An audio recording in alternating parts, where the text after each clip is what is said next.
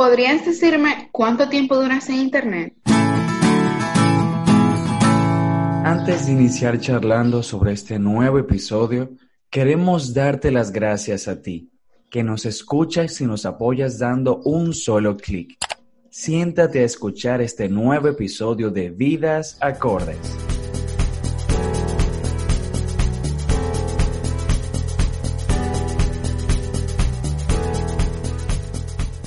Bienvenidos, queridos hermanos. Yo soy Juan. Yo soy Kiara.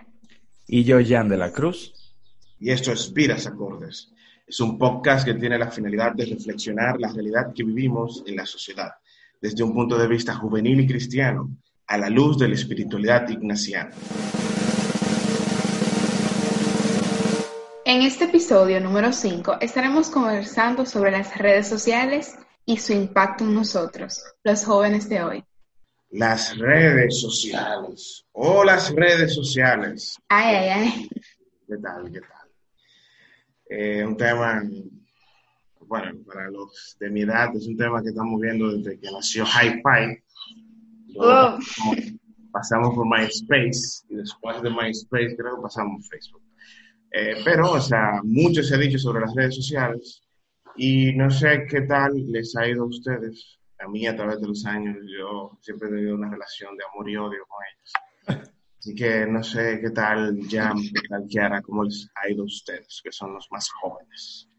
Bueno, Juan, este, en cuanto a las redes sociales se refiere, desde pequeño yo no he sido como muy diestro con las redes sociales.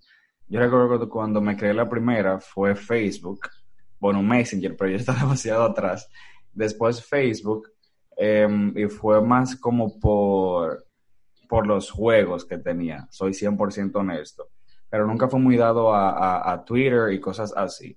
Y ahora ya de grande sí utilizo mucho WhatsApp porque ya eso es necesario tener WhatsApp prácticamente. Y Instagram me defiende un poquito ahí, eso sí. Ahora en, en, en cuarentena la he usado, bueno, se ha usado demasiado, casi todas las redes sociales por el motivo de comunicarse.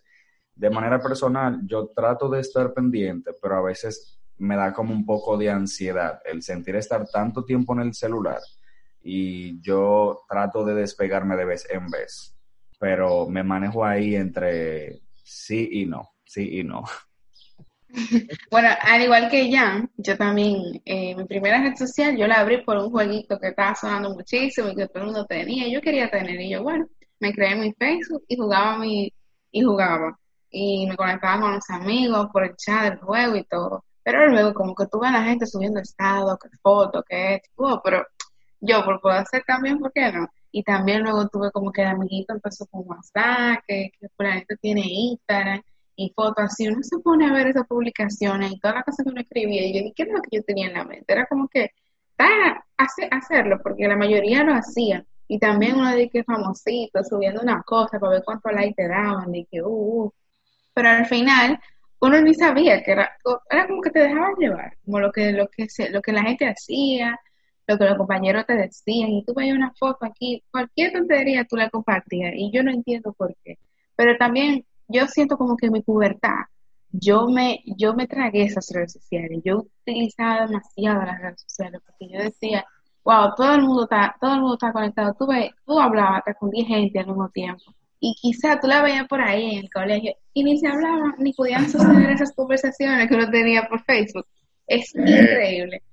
Pero yo realmente utilizaba más eh, Facebook y WhatsApp. O sea, actualmente yo creo que utilizo más Instagram y, y WhatsApp, porque ahora en Instagram mi metodología es diferente. O sea, yo sigo muchísimas páginas muchísima gente como interesante y me encanta la noticia, aunque a veces me distrae, realmente. Eh, yo también, cuando inicié con, como les dije, usando Hi-Fi fue como una fiebre que era como una fiebre y esa red social era, era un poco como tosca. Pero en ese entonces era lo último. Eh, recuerdo también que que uno tenía esa, esa red social y la pimpeaba, le ponía muchísimo detalle muchísimas cosas y seguía muchísimo pan y no sé qué. Luego tuve un, un- bueno, tuve Messenger, pero yo en Messenger no era muy fan de Messenger. Tuve eh, la de MySpace, en MySpace me, me gustaba mucho porque yo descubría bandas, o sea, música, música nueva por ahí, y hay esta banda, y descargaba música que ellos colocaban ahí, ah, déjame escuchar esta canción. Y bueno, y me resistí mucho después, des- o sea, después uno quema como etapas como eh, esas, cuando uno está como más en la adolescencia, ya después como uno se resiste un poquito a, a tener una nueva red social. Y yo me resistí un tiempo antes de tener Facebook y me resistí un tiempo antes de tener Instagram, muchísimo. Lo mismo me pasó con, con WhatsApp y lo mismo me pasó con Twitter. Pero la que más utilizo es Twitter.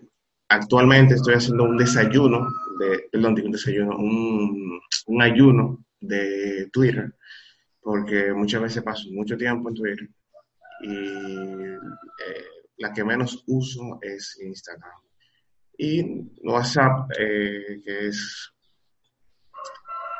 que es algo que hay que usarlo prácticamente. Es como obligado, porque la gente no te llama ya, o sea, ya tú no esperas una llamada para saber de ti, no. Dime, fulano, ¿en qué tú estás? Eh, o una nota de voz. A veces te mandan nota de voz de tres minutos y tú dices, viejo, pero tú mira, sí, no, ¿por qué tú no me llamaste? De que sube el Spotify. Una, una, una canción, o sea, tres minutos una nota, por Dios, llamen a uno. Reza la frase, una frase anónima. Tenía mil amigos en Facebook, pero no tenía un solo amigo. No sé si les ha salido o si les ha pasado que hay- a veces hay como una especie de competencia en saber, eh, fulano tiene no sé cuántos seguidores o tiene eh, tantas personas en su Facebook, y, pero en la vida real no es una persona que tenga tampoco esa gran conexión.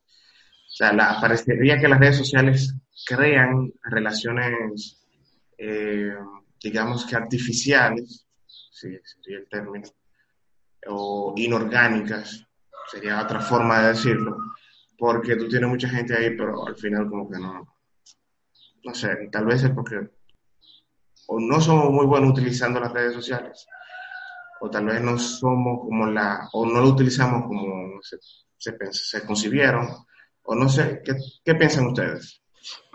Bueno, mira, este, realmente la frase puede sonar un poco, cuando uno la escucha, así como primera instancia, puede sonar un poco, no sé si fuerte, falsa, como bueno, eso no puede pasar, pero eso nos ha pasado a todos.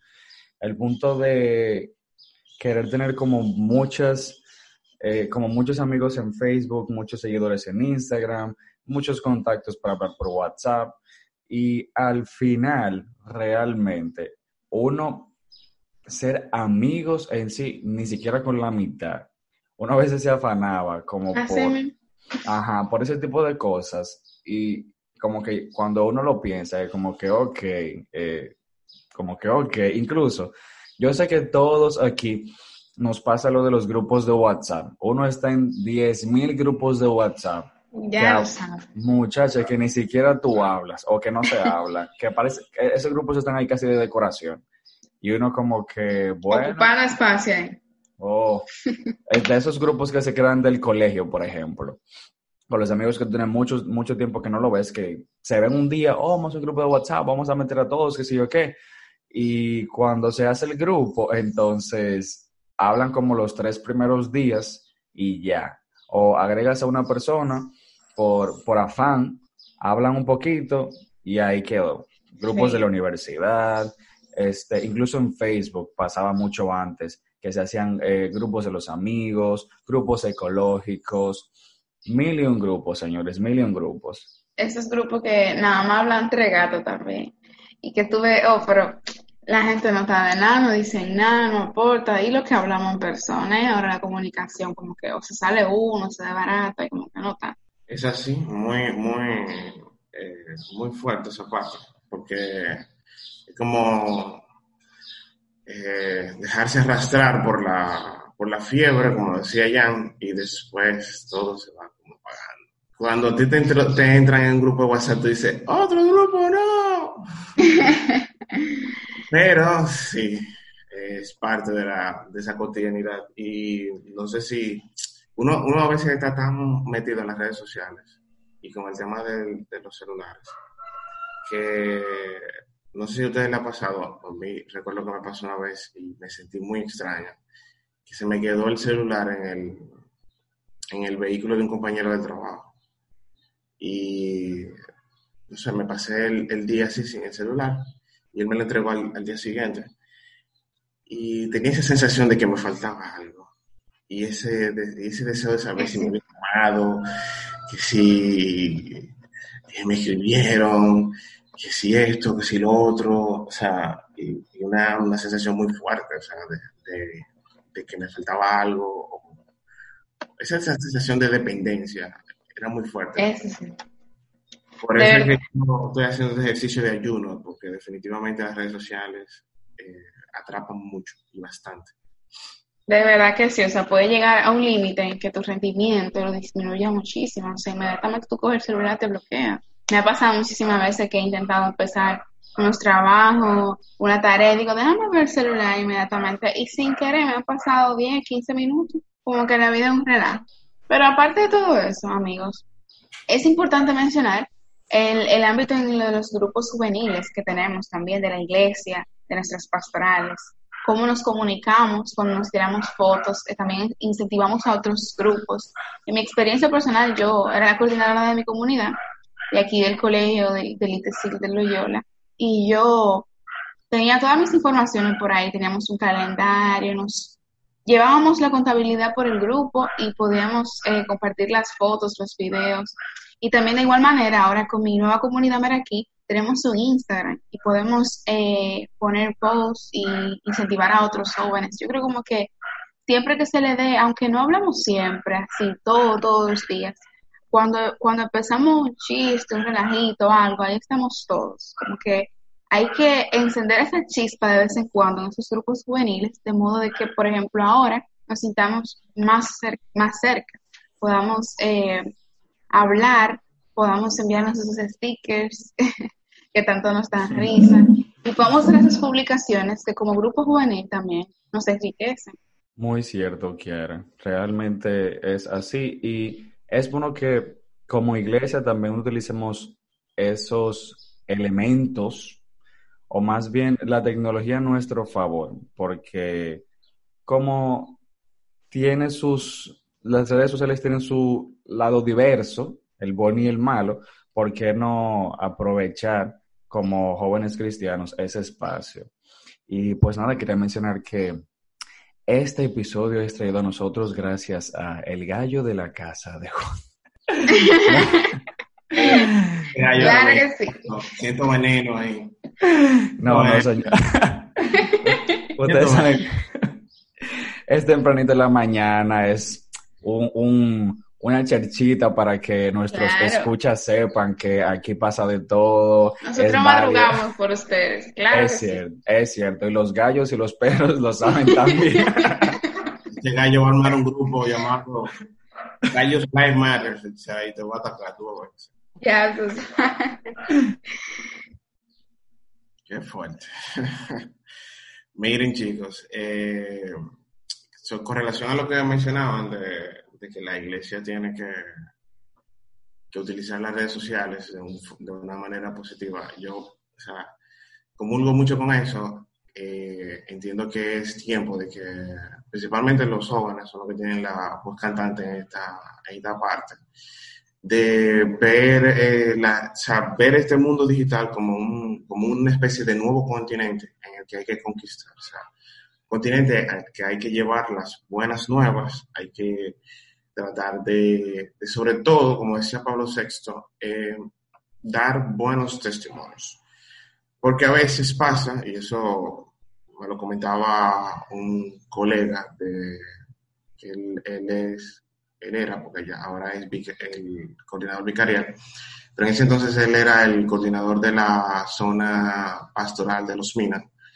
Me decía que un chico eh, que participó de, un, de una Pascua juvenil hablaba de que habían otros jóvenes que tenían, que eran, iban a la, a la paz, que pertenecían a la pastoral, pero que en las redes sociales se comportaban de otra forma o tenían otro perfil que no era que no era el que el que iba a, tono con el, con, el, modo de vida de, un cristiano. Y que eso eh, decía mucho o sea y el muchacho era un chico de ahí de los de, de, la zona pastoral o sea fue a participar de la, de la Pascua no era de que, un muchacho muy de iglesia pero te decía algo que te dio en la cara, o sea, tú, y tú, lo, y tú dices, es cierto, o sea, hay mucha gente que, que no, no, no predica con el ejemplo, te dice una cosa en este ambiente, pero cuando está en el mundo digital, entonces es otra persona, o sea, es, qué sé yo, eh, Kiara la malita salvaje o algo así, o sea, y, o, o Kiara. Sí, Riclari y la malaguetona, o sea, y muchacho, y, por eso es, donde quiera que se encuentre. Claro, por eso es, este es el momento de que nuestros oyentes se pregunten, o sea, realmente yo estoy eh, mostrando todo lo que yo digo en persona, lo que yo quiero que la gente, eh, como hacerle llegar a la gente también en mis redes sociales, que tan identificado me sienten, aunque nunca deberíamos tomar partida de que como es una persona en redes sociales, es en persona, pero de algo debe de hablar tu red social, cómo la utilizas, qué publicas. Realmente, yo trato de ser lo más transparente que puedo ser con las redes sociales, o sea, como yo soy una persona que también mis redes sociales, sobre todo Instagram, eh, que es realmente por donde más arrojo o muestro contenido, em, que, sea, que muestre realmente quién yo soy. Yo no es que publico todo, claro que no, pero sobre todo contenido cómico, tengo que ser honesto, porque es un va un poco con mi forma de ser. Em, no quería tocar este punto ahorita, porque sabía que lo íbamos a tocar después, pero en cuanto a, el mal uso de las redes sociales, es algo que hay que tener mucho cuidado, porque así como se utiliza para muchas cosas buenas, se puede usar para muchísimas cosas malas. Está el, el, cyberbullying, que es algo bastante fuerte. Incluso en Instagram hay un video de un hermano que eh, subió algo que le estaba pasando a su hermana. Hay personas que no lo utilizan para nada bueno, que tienen comentarios bastante negativos y por eso tengo mucho cuidado con eso. Y el famoso siempre, ten cuidado de discutir por las redes sociales, por Instagram, por WhatsApp, por Facebook, porque se arman unos líos que, que no tienen vuelta tienen su, su, lado positivo de, claro, estar en contacto, eh, compartir cosas eh, chéveres y así, pero también tiene su lado negativo. Hay que tener mucho cuidado con, con el tema de la, con esa parte. Eh, siempre es bueno tener tacto en el uso de las redes sociales. No sé si ustedes le dieron seguimiento, por ejemplo, el caso de, del chico que es fotógrafo. Sí. Eh, que hacía como una especie de acoso a través de las redes sociales. Y en parte, o sea, uno lo que le diría, por ejemplo, a las, chicas es que tengan cuidado con las, las, fotos que comparten y también... Todo lo que envían. Ajá, con lo que envían y también con quién se comunican en, las redes sociales. Porque hay de todo, o sea, hay de todo, hay de todo. Eh, yo he visto varios, por ejemplo, youtubers eh, tratando de denunciar que en Facebook, por ejemplo, hay grupos de, de pedófilos, o sea, hay grupos de, pedófilos que se comparten, por ejemplo, eh, imágenes, vídeos por ahí, o creo que no, creo que, bueno, informaciones relacionadas sobre, sobre ese, esa tendencia sexual. Entonces, eh, o sea, hay como que tiene sus cosas buenas, nos permite comunicarnos, a veces eh, nos nos facilita mucho las cosas, las redes sociales, pero también tiene como ese dark side, ese lado oscuro que, con el que hay que tener mucho cuidado y, y tratar de, de, que las redes sociales no nos arrastren hacia un, a un eh, punto sin vuelta, o sea, que no nos generen sentimientos que no pueden... Eh, golpear nuestra autoestima y que también nos pueden, nos pueden eh, generar ciertas como adicciones. Entonces, hay que ser moderado en ese sentido. Sí mismo es, o sea, yo creo que como que las redes sociales te dan la posibilidad de que tú controles quién tú, quién tú quieres que, que tenga acceso a tus historias, si lo quieres más privado, si tú quieres que todo el mundo te envíe un mensaje, quién puede eh, reenviar tus historias en Instagram, o sea, como que controlar tu seguridad al máximo en las redes sociales e inmediatamente tú veas algo, bloquearlo, o sea, no esperar a que las cosas pasen y poder eh, delimitar qué tú quieres hacer con todo lo que te llega o quién te escribe y quién intenta eh, dañarte o hacer, hacer algo en contra de ti. Yo creo como que al, al igual que esto, también hay muchísimas cosas que te quitan tu paz. O sea, ahora eh, te llega mucha noticia, tuve muchas cosas cuando empiezas a publicar y muchas publicaciones, a veces gente tóxica que, que suben cosas que te queda como, bueno, esa frase como que no creo que, no considera todo lo que tú ves. O sea, ver ese lado eh, qué va más acorde a mi, a lo que yo creo, a lo que va con el Señor, lo que Jesús manda, porque hay muchísimas cosas como que no nos llevan al fin, como que no, no, no te guían y, y se hace muy fanático. Ahora mismo yo escucho mucho eh, lo tóxico, ah, no, que tu novia es, no sé, hay gente que cree que ser tóxico, que ser una, vamos a decir, una novia controladora o que tu novio te cele, eso está, está bien y que es correcto, pero no, es que la gente lo está publicando mucho y ahora todo el mundo está con eso y eso no es verdad, o sea, no creas que tú tienes que hacer eso en tu, en tu relación, que como que porque la gente lo publique, no. A pesar de todo eso, yo creo como que también hay mucha gente positiva, que tú te levantas y ves una frase y como, también como que puedas alegrarte de ti. Y también un sinnúmero de videos de risa, que es increíble, o sea, las cosas que se hacen tendencia y tú sigues viendo y, y te queda como, wow, tú no sabes cuánto me hiciste reír y ni siquiera has tenido contacto conmigo, simplemente lo vi por una pantalla. Entonces, hay que buscar qué nos hace bien y de qué debemos apartarnos. O sea, qué yo busco tenerlo bien claro, ver qué realmente me está dando de productivo esto o si yo puedo reparar algo que estoy viendo mal en las redes sociales. Realmente. Aquí nuestra productora Riclari dice que, bueno, pregunta qué pensamos sobre la frase lo que subes te define. Ella dice que, que no lo cree del todo. A ver, ¿qué dicen ustedes, chicos? Para nada, o sea, puede ser que yo te suba, eh, la vida es, soy muy feliz, o me ponga con una sonrisa de aquí a aquí, o salga en una playa, ya tú sabes. Pero ese día fue el peor día para mí, me fue mal y todo, así que una foto, un videíto que uno suba de que riéndose. Cuando estás en un grupo, un coro, y está todo el mundo en el celular, y nada más para la foto está todo el mundo feliz, entonces, ¿qué tal? No siempre lo que sube se define, te define, claro que no a veces, lo, o sea, muchas veces pasa eso que decía Kiara, que la gente, o sea, la persona te ven, trata como de venderte algo que en su vida real no es así, o sea, y era lo que decía anteriormente, es como si fuera un contenido inorgánico que no, que al final del día no, sea, es una careta. Y no, no creo que lo que tú subas eh, en general te defina. Puede que algunas cositas sí, pero así de manera general no, no lo creo. Bueno, yo solamente agregaré una sola cosa que siempre suelo decir, y que incluso tengo una amiga que me lo dice mucho, y es que lo que se ve en fotos no es la realidad. Las redes sociales a veces son un poco apantallistas. Y con esa palabra dominguera cierro mi, mi comentario. Ay, ay. chicos, entonces, miren, eh, hace un tiempo atrás yo eh, me tiré dos entrevistas en XL semanal sobre, primero sobre un futurólogo, se llama Adrian, Adrian Drummond, creo el nombre, eh, y el otro, perdón, se llama Ari Drummond, y el, el otro es eh, la otra entrevista que leí y me ayudó mucho con el tema de las redes sociales fue la de Jaron Lanier.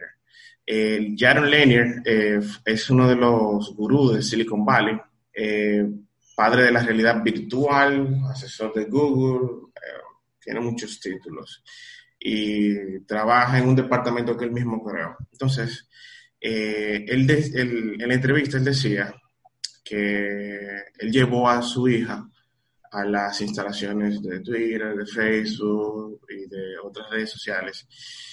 Y le mostró a la chica qué, hacían estas personas con la información que uno utilizaba en las redes sociales.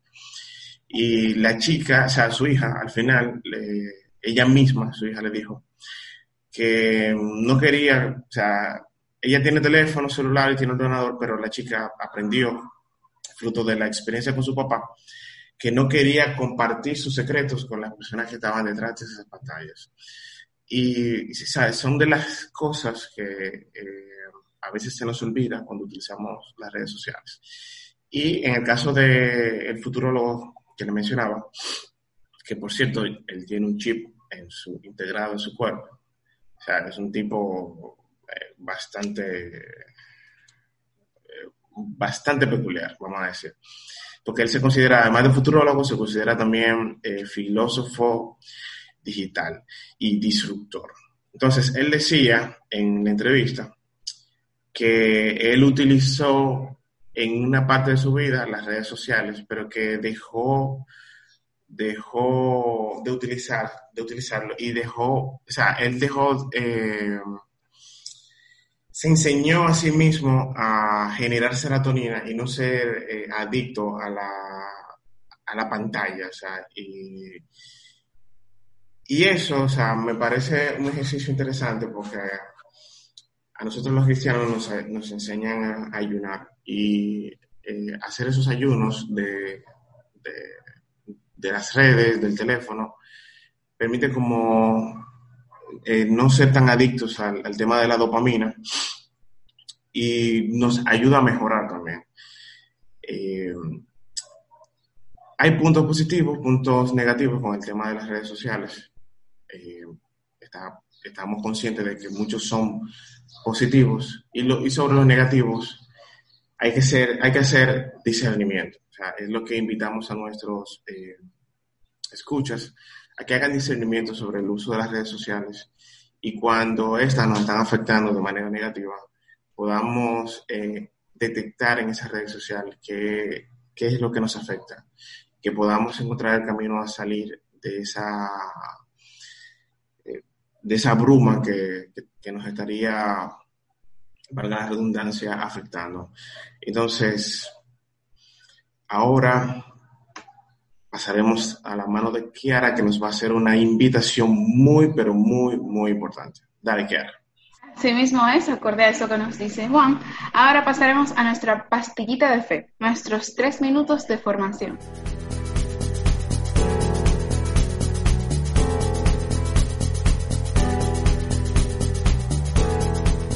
Hola, yo soy Ariel y en los últimos minutos de cada episodio, como de costumbre, yo o cualquiera de mis compañeros jesuitas te traemos cápsulas de espiritualidad que te ayudarán a vivir una vida acorde a la persona de Jesús.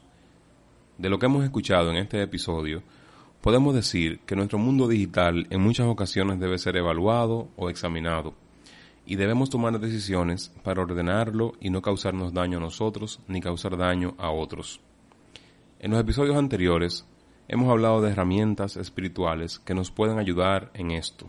Específicamente, en el episodio anterior hablamos de manera general sobre los ejercicios espirituales. Hoy completamos eso que comenzamos hablando de la estructura que tienen estos. A modo de recordatorio, podemos decir que los ejercicios espirituales son una experiencia para iniciar y avanzar en la vida de oración, para buscar y hallar a Dios en todas las cosas, para discernir la voluntad de Dios, para favorecer una fe más personal y más encarnada, y ayudan también en la tarea difícil de lograr la integración profunda de la propia vida por medio del diálogo libre con Dios. La estructura de los ejercicios espirituales está dividida en cuatro semanas, que no son realmente semanas literales de siete días, sino que una semana en ejercicios puede tener más o menos días. Eso cuando se hacen en modalidad de mes de retiro. En las demás modalidades se ajustan estas semanas de acuerdo a aquella que estemos haciendo. Entonces, la primera semana de ejercicios está dividida en dos bloques, el principio y fundamento y la experiencia del pecado y el perdón. El principio y fundamento está referido a aquello que da consistencia a nuestra vida, eso para lo que hemos sido creados, alabar, reverenciar y servir a Dios nuestro Señor. Y la experiencia de pecador perdonado se refiere al modo en que nos introducimos a lo más profundo de nuestra realidad humana para abrirnos a una nueva relación de reconciliación con nosotros mismos, con los demás, con la creación y con Dios. Siguiendo con la estructura, la segunda semana tiene como finalidad el conocimiento interno de Jesús y la contemplación de su vida, tal como es presentada en los Evangelios, es el modo más común de orar en esta parte. Un aspecto muy presente es el discernimiento, centrándonos en lo que voy a hacer con mi vida, no en aquello que voy a hacer en la vida. Y esta búsqueda se da teniendo como clave la contemplación de la vida de Cristo. La tercera semana entonces nos introduce al misterio pascual. Con las contemplaciones de esta semana buscamos que nuestro afecto se parezca al de Cristo. Su finalidad es la identificación con el Señor. La pasión contemplada y vivida desde los ejercicios espirituales nos muestra a un Jesús que sigue el camino del despojo total, saliendo de su propio amor, querer e interés. Sumergirnos en la pasión para captar en toda su profundidad el amor de Dios. Finalizando entonces, la cuarta semana tiene una doble finalidad. Primero, introducirnos en la verdad y bondad de la palabra del Padre sobre el mundo, que no es otra cosa que la vida en plenitud, es decir, una vida resucitada. Y segundo, desvelar la santidad y bondad a la que es atraída toda la creación y en particular somos atraídos cada uno de nosotros es decir, una vida resucitadora. Entonces, la cuarta semana tiene doble finalidad, como dije al principio. Una vida resucitada y resucitadora. Como cierre de esta cuarta semana está la contemplación para alcanzar amor. Esta es el fruto de la contemplación de la vida del Señor resucitado. Se nos muestra el nuevo modo en que debemos actuar y comprometernos al finalizar los ejercicios. Experimentamos lo más profundo del sentido de la vida, contemplando a Dios en el corazón del mundo y de la historia, sintiéndonos invitados permanentemente a la comunión con Dios en todas las cosas. Pero los ejercicios espirituales no terminan en la contemplación para alcanzar amor. Se nos invita a prolongar el fruto de estos en nuestra vida cotidiana como un modo de ser, de vivir y de orar. Es la cualidad de quien se siente agraciado y agradecido y por tanto comprometido para en todo amar y servir. Muchas gracias por estar aquí en este podcast, muchas gracias por escucharnos hasta este momento. Recuerda que si tienes dudas, comentarios, puedes comunicarte con nosotros a través de mensaje directo por nuestras redes sociales y con gusto responderemos tus dudas y hablaremos sobre tus comentarios. Nos escuchamos en el próximo episodio en los últimos minutos.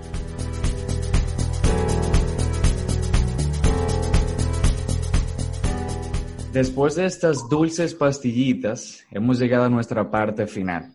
Recuerda seguirnos en nuestras redes sociales, Instagram, Vidas Acordes, y por supuesto suscribirte a nuestro canal de Spotify, Spreaker, Apple Podcasts y iBox. Jan de la Cruz. Kiara Guzmán. Juan Pascual. Se despiden hasta el próximo episodio. Gracias. Muchísimas gracias. Nos vemos.